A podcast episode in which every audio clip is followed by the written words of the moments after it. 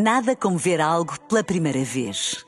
Porque às vezes, quando vemos e revemos, esquecemos-nos de como é bom descobrir o que é novo.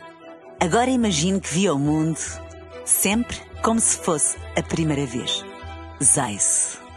Veja como se fosse a primeira vez.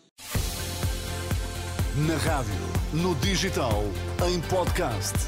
Música para sentir, informação para decidir.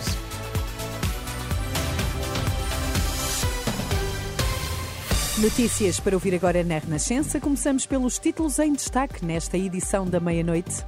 Convocada uma reunião do Conselho de Estado para o dia 11, em causa a situação política nos Açores, Luís Montenegro abre a porta a uma coligação pré-eleitoral com o CDS se os centristas quiserem.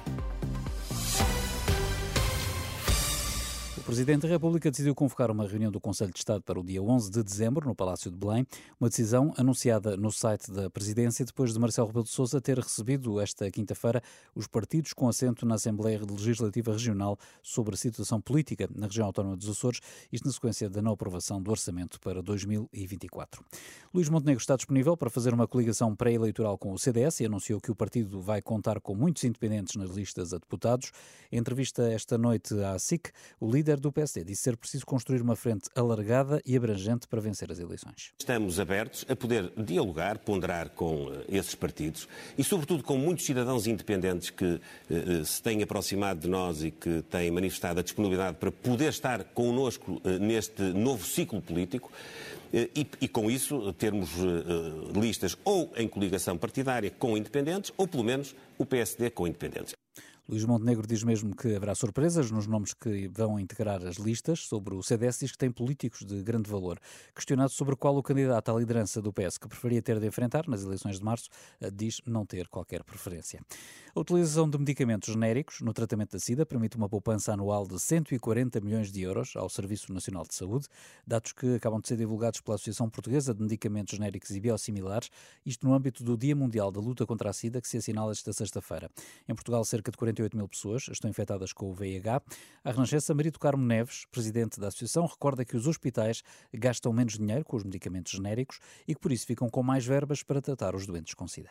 Os medicamentos para tratamento da SIDA uh, fazem parte do, do, trio de maiores custos. A SIDA, a oncologia e as doenças autoimunes. Mas só em 2019 é que aparecem os primeiros genéricos uh, e com, com a entrada destes medicamentos, a acessibilidade foi maior e a sustentabilidade do Serviço Nacional de Saúde também. Portanto, nós com estes medicamentos tivemos uma poupança de 140 milhões. Maria do Carmo Neves, ouvida por Alexandre Abrantes Neves. Esta sexta-feira assinala-se o Dia Mundial da Luta contra a SIDA.